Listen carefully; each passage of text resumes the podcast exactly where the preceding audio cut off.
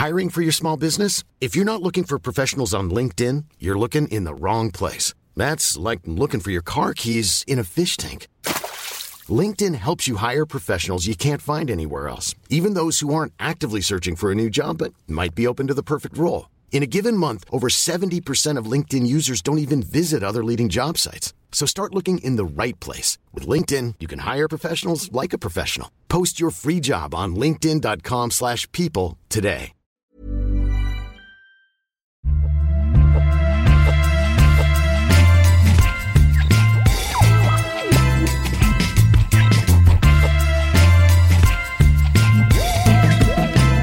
Salut, c'est Thomas Roset. La semaine passée, nous vous proposions d'entendre le témoignage de Monique Simard, figure du féminisme québécois, mais aussi du monde de la culture et de l'univers syndical là-bas, qui est surtout l'une des grandes témoins des intenses bouleversements qui a traversé le Québec dans les années 60 et 70. Un bouillonnement lié en grande partie aux questions d'indépendance, qui travaillent fortement la génération des baby-boomers québécois, au point que certains vont choisir carrément la violence pour faire entendre leur désir d'autonomie. Robert Como en fait partie. Il est historien, président de la Société historique de Montréal, mais il a surtout été membre du FLQ, le Front de libération du Québec, une organisation terroriste responsable de plusieurs attentats, d'enlèvements. L'un d'entre eux s'étant conclu par la mort d'un membre du gouvernement québécois, le ministre du Travail Pierre Laporte, en octobre 70, l'apogée de la crise dans la province. Robert Como a bien voulu nous raconter son histoire et c'est notre discussion, réalisée par Vincent Hiver, qui forme notre épisode du jour. Bienvenue dans Programme B. Petite précision avant toute chose, dans cet entretien, Robert Como nomme et met en cause directement plusieurs personnes. Il va de soi que ses propos et son analyse des choses n'engagent que lui. Bon, alors, Révolution tranquille, moi j'avais 15 ans, donc je suis né en 45, et en 1960, c'est vraiment l'émancipation du Québec qui, qui, qui, se fait sur tous les aspects, la découverte de l'État québécois, on veut cesser d'être canadien-français pour être maintenant québécois.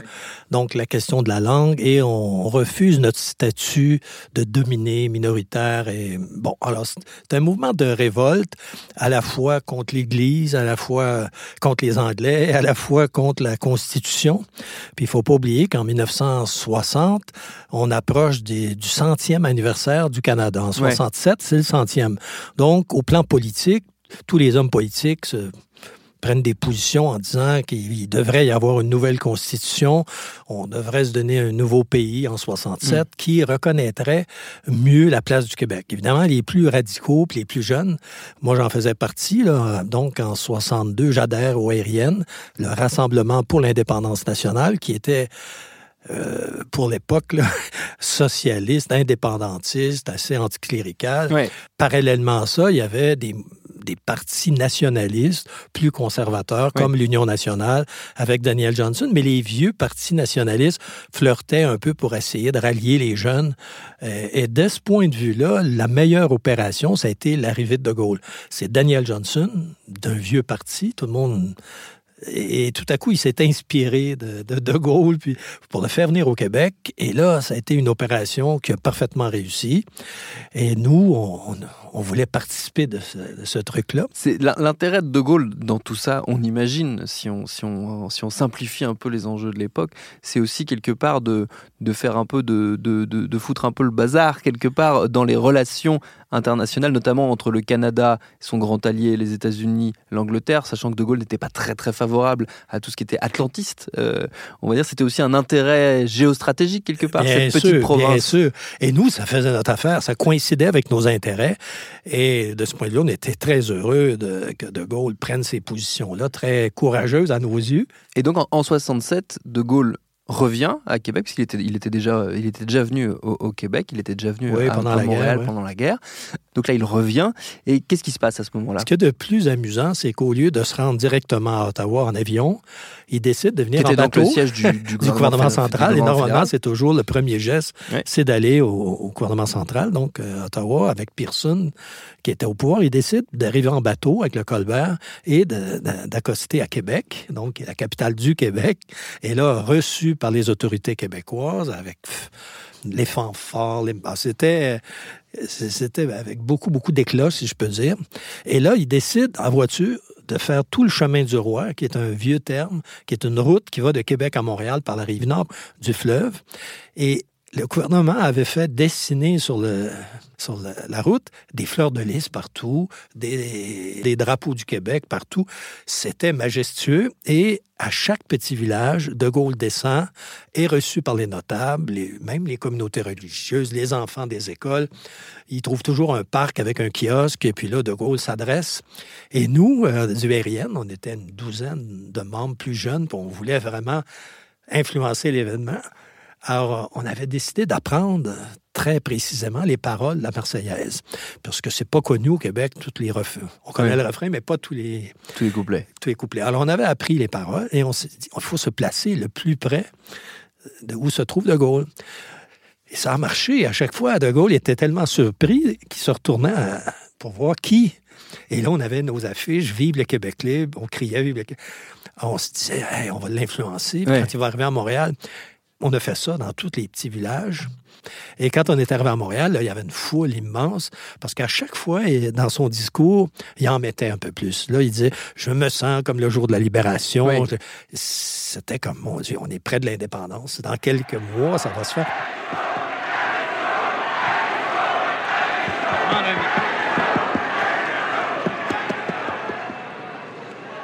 C'est une immense émotion qui remplit mon cœur en voyant devant moi la ville de Montréal française.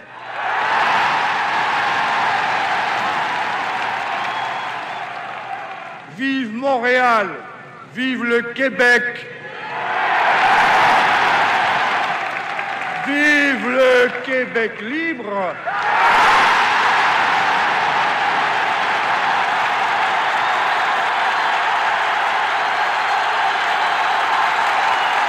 Il y a eu une apothéose dans, cette visite. Ben, bien sûr, c'est que quand il a dit Vive Montréal, après ça, Vive le Québec, là, c'était déjà, ah, là, c'était déjà un délire. Et le troisième, c'est Vive le Québec libre.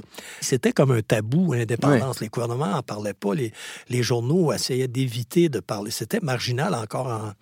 Mais que De Gaulle lance ça. D'ailleurs, le maire de Montréal était complètement... Tétanisé à côté. Il a dit, écoutez, vous, venez de lancer le slogan d'un parti indépendantiste qu'on combat.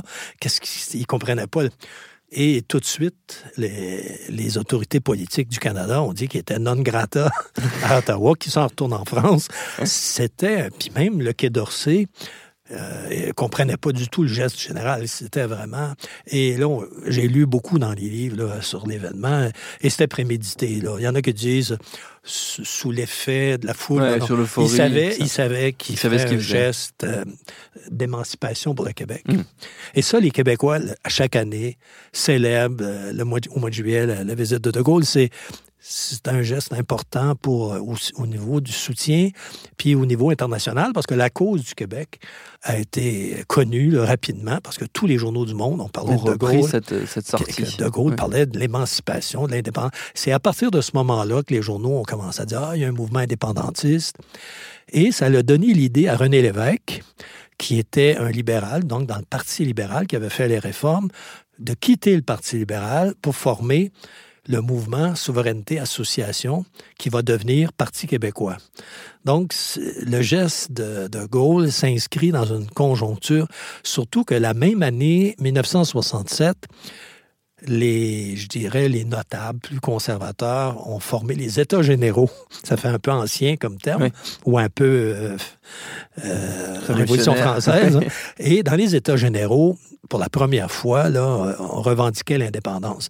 Alors, euh, le Parti québécois s'est senti appuyé non seulement par, la, gauche, la, gauche, mais aussi, par, les élites, les notables plus conservateurs. Et il a donc formé le Parti québécois qui est devenu un des deux un des deux grands partis. Le Parti libéral a continué, mais le Parti libéral est devenu de plus en plus le parti des anglophones. Oui. Fondamentalement, René Lévesque, ce qu'il voulait, c'est créer un rapport de force pour que le gouvernement fédéral dise, bon, on va s'asseoir à une table et on va négocier une nouvelle constitution.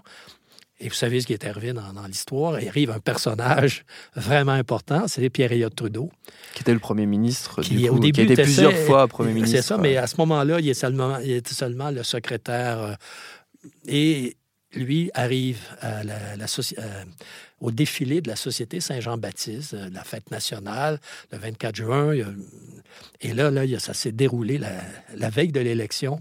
Il y a eu une émeute. Les gens ont lancé des, des bouteilles sur où était Pierre Trudeau. Tout le monde s'est caché, sauf lui. Donc, il est devenu le héros du Canada anglais. Et le lendemain, il y avait des élections. Puis il a dit, moi, je vais écraser le mouvement indépendantiste. Donc, il a vraiment été élu en 68 par tout le Canada anglais pour mettre fin à ça. Alors, à partir de ce moment-là, le climat a changé. À l'automne 1962, le sigle FLQ apparaît un peu partout sous forme de graffiti dans les grandes villes du Québec. Une nouvelle organisation indépendantiste est née, le Front de libération du Québec. Le Front de libération avait commencé en 63, une première vague en 63, tout le monde s'est fait arrêter. Une deuxième vague en 66 avec Pierre Vallière et Charles Gagnon. Pierre Vallière va plus tard aller au Parti québécois, puis Charles Gagnon va former un groupe Marouis. Moi, je suis plus Charles Gagnon qui est décédé aujourd'hui. Donc, il y a eu deux vagues et de cette période-là, il y a eu quand même 25 on appelait 25 prisonniers politiques, mais 25 personnes 25 personnes qui étaient emprisonnées pour leur combat en faveur du Québec. Notre premier objectif dans le FLQ, donc moi je ralliais euh, un peu avant la crise d'octobre de 70, donc en 68, 69, il y avait donc des procès, des procès qu'on appelait des procès politiques de Vallière, de Gagnon, de l'époque de 66, et ça traînait. C'est des procès qui traînaient en longueur. Moi, j'amenais mes étudiants à assister au procès, c'était révoltant, ça nous politisait parce que les juges n'écoutaient pas, ils dormaient, faisaient... Et euh, on voyait qu'il n'y avait pas une justice, avait pas une justice réelle. Et en même temps, la volonté de faire sortir de prison les camarades qui étaient en prison. Et c'est ça, le, le, FLQ de 70, c'était pas la révolution. On était bien trop peu nombreux et c'est pas du tout un mouvement de masse, il faut être clair. C'était c'est une forme aujourd'hui que, que j'appuie pas, mais à l'époque, ça exprimait une certaine exaspération. Surtout qu'il y avait une conjoncture. Le maire de Montréal, qui était drapeau, ça faisait longtemps qu'il était là, et là, il devenait de plus en plus despotique, interdisait les manifs dans la ville. On disait donc qu'il n'y a plus de démocratie. Euh, les gens qui étaient soupçonnés d'être dans les FLQ, y donc, euh, on pouvait les arrêter. Euh, il y avait même on donnait de l'argent pour les, délateurs et tout ça. Donc il y avait, et il y a eu des bombes qui, ont, qui ont commencé vers 60 et de 63 jusqu'à 70. Il y a toujours eu des bombes qui visaient des objectifs euh, des installations c'est ça, les boîtes d'État canadiennes, ou les postes, ou le ministère de la Défense, ou le ministère... les, bureaux de recrutement de l'armée. C'est ça, des, signes de... Au début, c'était britannique, puis à la fin, c'était plus le gouvernement canadien. Bon, mais c'était. Il n'y a pas eu. C'est pas comme en Irlande, il n'y a pas eu des milliers de morts. Il y a eu peut-être. Euh, huit morts, je crois, huit officiellement. de morts à peu près. Puis là-dedans, je pense qu'il y a eu deux terroristes qui ont sauté avec leurs bombes. Donc, c'est pas. Euh, les gens me disent, ouais, mais c'est rien. Ben, c'est ça avait une certaine visibilité dans les médias et tout ça. Mais c'est vrai que c'était pas un mouvement de masse. Oui, euh, ça restait un mouvement assez marginal, mais qui était très identifié au euh, Québec et très très connu dans tout le Canada de, manière générale, parce qu'il y a eu quand même cette période charnière qui était le mois d'octobre 1970. Ça, c'est la crise où il se passe, voilà, où il se passe beaucoup de choses. Il y a d'abord deux enlèvements. Euh, l'enlèvement de l'attaché commercial britannique, James Cross, James Cross euh, devant chez lui, et l'enlèvement d'un des vice-premiers ministres. Pierre Laporte. Voilà, Pierre Laporte. Qui était vice-premier ministre aussi. On n'avait jamais cru que le gouvernement fédéral réagirait comme il l'a fait. C'est-à-dire sa, sa, ligne de conduite, c'est on négocie pas, c'est non. Mm. Alors là, ça nous a embêtés parce qu'en Amérique du Sud, on voyait qu'au bout de 10 jours, 15 jours, les prisonniers étaient libérés en échange, les otages en échange. Parce que là, la revendication, c'était de, la libération justement de ces prisonniers euh, indépendantistes en échange des, des, des, deux, des, deux, otages. You said earlier that uh, this kind of violence, uh, what you're fighting here, the kind of violence of the FLQ, can lead to a police state. Sure. Well, that's what you're complaining about, isn't it? At any cost? How far would you go with that? How far would you extend that? Well, just watch me. The society must take every means at its disposal to defend itself against the uh, emergence of a parallel power which defies the elected power in this country. And I think that goes to any distance. Pierre Elliott Trudeau, qui était le Premier ministre, a eu, lui, tout de suite une ligne très dure. Il y a notamment un moment qui est très connu euh, au Canada et au Québec et un peu partout dans le monde d'ailleurs. C'est une interview télévisée dans laquelle un, reporter lui demande jusqu'où irez-vous dans la suspension des libertés publiques? Et il a dit voilà, regardez-moi faire. Deux jours après, il a appliqué euh, des, lois qui datent de la guerre. La loi des mesures de guerre. La loi des mesures qui de avait guerre. été appliquée justement pendant la guerre, comme si il y avait un soulèvement appréhendé, une, une, espèce de soulèvement. Qui donc est une suspension de, toutes les libertés, et là, notamment des droits de l'homme. Exactement. En l'espace d'une nuit, euh, ils ont arrêté non pas les les felkistes. Moi, je pense qu'ils auraient pu nous arrêter, mais il y a même mieux nous surveiller. Et ils ont arrêté les artistes, les syndicalistes, les gens de gauche qui étaient indépendantistes. L'idée, c'était de, de, faire peur et d'essayer de montrer que c'était un mouvement dangereux d'indépendance et de les associer à des personnages douteux, euh, euh, méchants, quoi. Pendant huit jours, Pierre Laporte a été détenu à Saint-Hubert dans une petite maison assez misérable. Il y est mort, étranglé par la chaînette qu'il portait au cou. Assassinat du FLQ, peut-être simplement mort accidentelle à la suite d'une bagarre très violente avec ses gardiens. C'est pas un crime, c'est pas de l'avoir assassiné, c'est tout à fait accidentel. Il était détenu et à un moment donné, euh, de lui-même, il s'est projeté dans une fenêtre, voulant se sauver. Il s'est vraiment blessé gravement. Les, les gens qui étaient avec lui ne voulaient pas qu'il meure, alors ils ont proposé de le mettre dans le coffre de l'automobile pour l'amener à l'hôpital qui était tout à côté. Et là, évidemment, il a paniqué, euh, il s'est...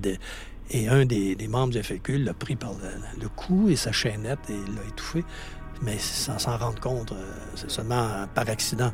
Donc euh, là, le gouvernement savait tout ça, il connaissait les intentions, il savait que les Felkis voulaient l'amener à l'hôpital, mais cette version-là était tenue cachée.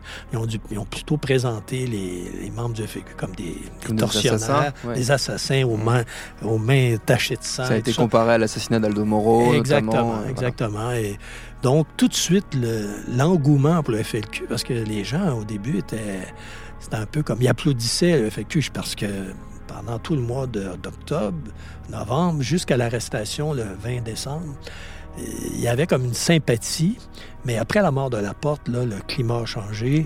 Et là, le fédéral euh, a décidé de faire, de faire de Pierre Laporte euh, un martyr. un martyr. Et puis, il y avait des.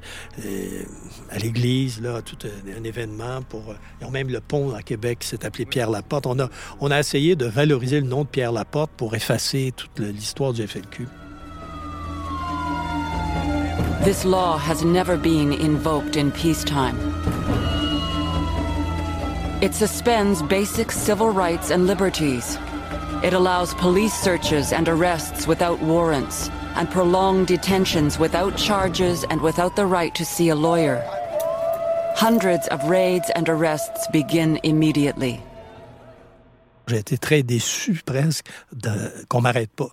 Tous les autres sont mis en prison. J'ai dit, bon, on m'a pas arrêté, c'est donc je dois avoir eu un rôle marginal. J'ai pensé que mon rôle avait été tellement marginal que... Que ça valait pas le coup de vous arrêter. Qu'ils m'ont pas arrêté. Mais c'est pas ça. C'est que à partir de 71, l'espionne Carole Deveau me demande à 13 reprises soit de la dynamite, soit du papier officiel pour relancer le FLQ. De sorte qu'il y a eu un faux FLQ de la police, contrôlé entièrement par la police. Et moi, j'avais de plus en plus de doutes parce que, d'une part, j'ai rompu avec l'idée du terrorisme. J'ai vu que ça menait à un échec. Donc, j'ai pas continué à défendre le terrorisme. J'ai dit, on est allé au bout, on a échoué. Euh, le gouvernement a toujours plus de moyens quand on n'est pas organisé, quand on n'est pas, quand c'est pas un mouvement de masse, ça peut pas fonctionner. Donc, pour moi, le terrorisme a été combattu et j'étais clair là-dessus. Et en même temps, moi, à ce moment-là, je découvre le, le maoïsme, le marxisme-léninisme. Donc, euh, je, je romps avec le terrorisme. Mais donc, c'est le mouvement ouvrier. Et en même temps, je militais comme militant communiste et j'avais complètement oublié le FLQ. Ouais. Et euh, c'est assez amusant parce qu'un jour, euh, au département de sociologie, la directrice du, programme me dit c'est étonnant, on a un, un, étudiant qui est un ancien policier à la retraite, il aimerait ça te rencontrer, euh, il est même favorable, il est même favorable au marxisme. Et il aimerait, vraiment te rencontrer. Moi, je mais cette prof-là ne savait pas que j'avais été dans le FLQ. Mais plus tard, on a découvert que c'était le chef euh, de l'escouade antiterroriste qui s'était présenté comme simple étudiant à la retraite avec le collet roulé et qui était à l'UCAM, au département de sociologie et qui était favorable au programme marxiste. Pour dire un peu comment l'infiltration de la police, c'est vrai. Là. Petite parenthèse pour préciser un élément chronologique. À la fin des années 70, une commission d'enquête va se pencher sur le FLQ, également sur les activités policières qui ont entouré les événements d'octobre et donc aussi sur les membres présumés de la cellule terroriste. Robert Como est alors interrogé à de nombreuses reprises par le juge en charge de cette enquête tout le temps de, l'année 79, je devais rester dans l'organisation Maui. Je ne pouvais pas quitter parce que eux, si j'avais quitté, ils m'auraient dit, ben c'est bizarre. Hein? Alors, c'était un peu ma caution parce que je les informais. Quand, euh, quand un policier venait chez moi, je prenais la carte du policier, j'allais tout de suite la montrer euh, au bureau politique, disais, bon, lui. Donc, eux savaient exactement où je me situais. Donc, j'avais besoin. C'est pour ça que je n'ai pas quitté l'organisation, mais déjà vers 78, 79, je voyais bien que l'organisation pour un parti communiste, ça ne levait pas du tout. Les nombres d'ouvriers ne ralliaient pas. Alors, mais je ne pouvais pas me permettre de sortir avant que la commission euh, finisse je ne pouvais pas quitter vraiment. Le... Donc, j'ai quitté donc, euh, en 79-80, un peu en disant j'en avais assez de la commission d'enquête parce que là, j'étais témoin vedette. On m'a menacé d'aller en prison si je ne parlais pas. Et c'est vraiment par un, hasard, pas un hasard, on a forcé le juge en ne parlant pas. Il m'a dit si tu ne parles pas, si tu ne réponds pas, qui a fait ça, qui a fait ça, moi, j'ai dit, je dénoncerai personne. Alors, ils ont dit, dans 15 jours, si vous maintenez la même attitude de refus, ça sera, ça sera la prison, quoi. Oui.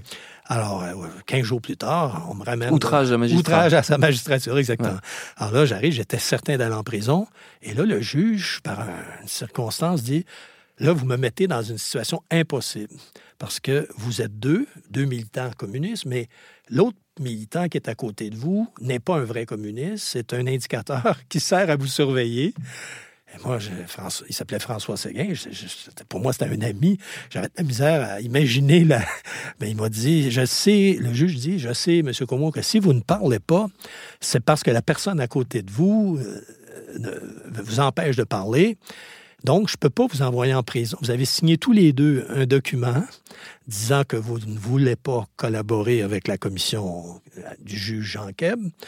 Je devrais vous envoyer tous les deux en prison. Mais ce que vous ne savez pas, c'est que ce monsieur-là, François Séguin, collabore avec moi, donc avec le juge Keb, à huis clos, sans que vous le sachiez. Donc, je ne peux pas l'envoyer, vous envoyer seul, puis envoyer puis ne pas envoyer l'autre. C'était qui François Séguin? C'était un étudiant qui avait fait une thèse sur le Parti communiste, donc un ami qui était venu chez moi. J'avais prêté mes livres et tout ça. Et c'est lui qui m'avait incité à rentrer dans le groupe euh, marxiste-léniniste en lutte. Euh, et il était devenu mon assistant dans mes cours, donc il me connaissait très bien. Et à chaque été, lui et sa femme me disaient bah, Viens avec nous en vacances, on va parler du groupe, euh, qu'est-ce qui se passe en commission politique. Donc, moi, je donnais de l'information privilégiée. Et lui, euh, évidemment, euh, informait la police. Pourquoi il informait la police? C'était un, c'était un revirement? oui, un revirement. Il a été pris dans une opération en 71. Moi, en 70, je lui avais dit, tu devrais cesser d'aller dans le... C'est fini, le FLQ, le, le terrorisme. Il était aussi. Il était resté felkiste. Et, au contraire, lui, il voulait relancer ça pour octobre 71. Et il tenait à rencontrer Carole Deveau parce qu'il trouvait que mon analyse n'était pas juste, que cette fille-là était correcte. Et finalement, ils ont fait une opération qui s'est soldée par euh, un poste de police, puis il y a eu un mort. Pierre-Louis Bourret a été tiré. Et c'est un jeune étudiant de 18 ans que j'avais eu dans mes cours, est mort sur cette opération-là. Et François Séguin, qui faisait partie de, cette opération-là, son nom a disparu au moment du procès. Là, il était plus six, il était cinq. Et là, on a fait enquête. Le groupe politique en lutte a fait enquête sur lui. Puis là, ils ont découvert qu'en fait, depuis 72, il avait remplacé Carole Deveau pour m'espionner. Le plus difficile pour moi, quand la commission d'enquête a fini, c'est que je suis allé le voir. Puis explique-moi, je, veux juste comprendre que pourquoi tu as fait un geste comme ça. J'imagine que tu as été coincé. C'est soit la prison ou tu, travailles avec la police. Et là, il m'a touché voir si j'avais une arme sur moi. Et là, j'ai compris qu'il pensait que je voulais peut-être me venger. J'avais pas l'esprit de vengeance, c'était juste de compréhension et de. Alors, ça a été assez dur. J'ai eu une période euh, assez déprimée. Je voyais plus trop qu'est-ce que j'enseignais à l'UQAM. J'avais même demandé peut-être de prendre un congé.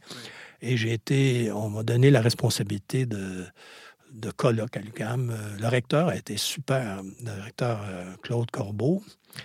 Euh, son frère est mort avec une bombe. Oui, son frère était fétiste aussi. Donc, il y avait beaucoup de... De liens affectifs. Euh, c'est ça. Mm. Et, parce que moi, quand je suis revenu dans mon département, je ah, tu reviens? C'était presque un bandit pour... J'ai dit, ben oui, je reviens. J'ai pas eu de procès. Parce que tout le monde a découvert en 79. Euh, c'est en 79-80, au moment de la commission, c'est rendu public.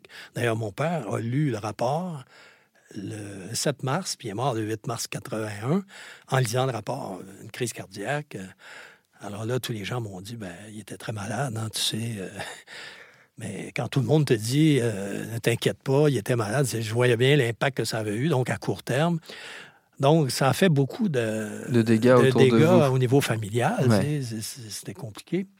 Après des années de lutte parfois violentes, après des semaines de discussions parfois difficiles, le gouvernement du Québec vient de proposer une entente d'égal à égal entre la province et la Fédération canadienne. En fait, il s'agirait d'une sorte de troisième voie entre le fédéralisme et l'indépendance qui sera présentée mercredi aux Québécois. Monsieur Lévesque, le Premier ministre québécois, a précisé que cette troisième voie sera soumise au référendum au printemps prochain. En, 80, du coup, quand, arrive ce, premier référendum euh, qui, laisse entrevoir la possibilité euh, d'une concrétisation de ce pourquoi vous, finalement vous vous étiez battu, c'est-à-dire euh, un début d'autonomie du Québec, dans quel état d'esprit vous êtes? Vous pensez que c'est jouable? Au moment du référendum, mon fils dit on va aller ensemble. Et moi, j'avais prêché, j'avais fait des discours en anglais euh, sur le, droit à l'autodétermination, mais pas le séparatisme. Et là, au moment du, du, vote, il me dit Tu peux pas être contre. Finalement, j'ai voté oui. Alors là, j'ai compris oui. que j'étais pas un bon communiste. Parce que la ligne des Mao, c'était ni Trudeau, ni l'évêque. Donc, ni la bourgeoisie canadienne, ni la bourgeoisie québécoise. On présentait l'évêque comme celui qui, qui voulait défendre les hommes d'affaires euh, canadiens français. Pas, il fallait pas soutenir son référendum, du coup. C'est ça. On disait qu'on était pour le droit à l'autodétermination, mais que avec le Parti québécois, c'était simplement une mesure. Bon, à mon avis, on était dans l'erreur complètement. Et j'ai pas... Le pire, c'est qu'on quand j'étais dans le parti, ben, le parti, dans le mouvement en lutte, on me payait un voyage pour aller faire des discours et tout ça. J'avais une conviction, mais plus ça allait, plus la date du référendum approchait. Je me disais, ça se peut pas qu'on laisse faire Trudeau. Puis que Vous ne vouliez pas voter non. On ne voulait pas voter non. Alors, je me souviens, comme moi, j'avais dit, il faut annuler, pas voter. Euh, alors, finalement, la position dans la lutte, c'était annuler. Puis l'autre groupe, c'était s'abstenir. Parce que on ne pouvait, pouvait pas voter non. Pas appeler à voter non. Donc, Et évidemment, le Parti québécois disait qu'on était des fédéralistes complètement vendus à Trudeau et tout ça. Moi, je n'ai jamais été euh, fédéraliste. je trouve qu'en France, vous n'auriez intérêt à voir comment fonctionne le fédéralisme parce que ça s'en vient pas mal qu'en régime fédéral, je trouve, l'Europe. Et euh, il y a des aspects négatifs euh, qui, sont importants. Vous y croyez encore, Robert Como, pour, pour terminer, à une possible indépendance, autonomie du, du Québec? J'y pense pas à court terme. Je pense qu'à court terme, il euh, faut dire que les, deux échecs, celui de 80 et surtout celui de 95... Qui s'est joué à presque rien. joué à, 49, 54 000 voix. 51 à 49, c'est incroyable. Avec une mobilisation énorme, 93% de votants. Et je trouve que le, le chef, à l'époque, a fait une erreur catastrophique euh, en quittant la, scène en disant bah, c'est fini. Il aurait pu dire bon, on a perdu une bataille, mais la guerre n'est pas finie. Alors ça l'a découragé. Le chef, c'est. Euh, le, Parizeau, qui avait promis que s'il ne gagnait pas, il se retirait. Et à mon avis, il avait annoncé d'avance qu'il quitterait parce qu'il ne voulait pas gouverner une province. Il voulait gouverner un État. Alors, il dit, je ne suis pas là pour gouverner. Euh, mais ça a fait à ce moment-là que le Parti québécois, à partir de ce moment-là, a commencé à décliner. Et aujourd'hui, on se retrouve avec ce qui est arrivé, c'est que les deux grands partis qui, nous ont mobilisés, avait le parti des adversaires, le Parti libéral, est complètement écroulé aujourd'hui, puis le Parti québécois aussi. Alors, dans le Parti québécois, ceux qui sont indépendantistes encore, vont rallier une petite, formation qui s'appelle Québec solidaire, euh, qui a 10 députés sur 125 et qui est assez d'extrême gauche. Moi, ils, mettent des, ils posent des conditions préalables telles qu'ils réussiront jamais à mmh. gagner comme ça. Parce que pour moi, le, droit à l'autodétermination, on ne peut pas mettre des conditions. C'est comme le, droit, le droit de la presse. On ne dit pas je suis pour la liberté de presse, mais uniquement pour la presse de gauche. Ou on ne peut pas dire je suis pour la liberté de, de, parole, mais à condition que ce soit des discours de gauche. Alors, quand c'est un droit démocratique, comme le droit à l'autodétermination, je trouve que ce parti-là fait une erreur.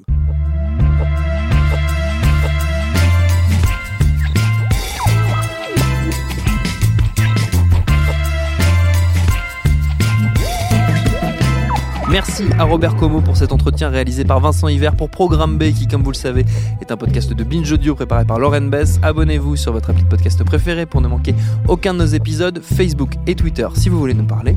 Et à lundi pour un nouvel épisode.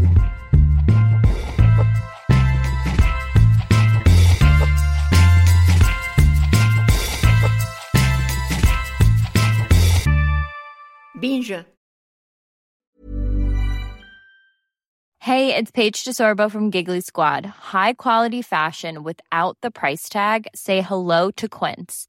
I'm snagging high-end essentials like cozy cashmere sweaters, sleek leather jackets, fine jewelry, and so much more. With Quince being 50 to 80% less than similar brands. And they partner with factories that prioritize safe, ethical, and responsible manufacturing. I love that. Luxury quality within reach. Go to quince.com slash style to get free shipping and 365 day returns on your next order. Quince.com slash style.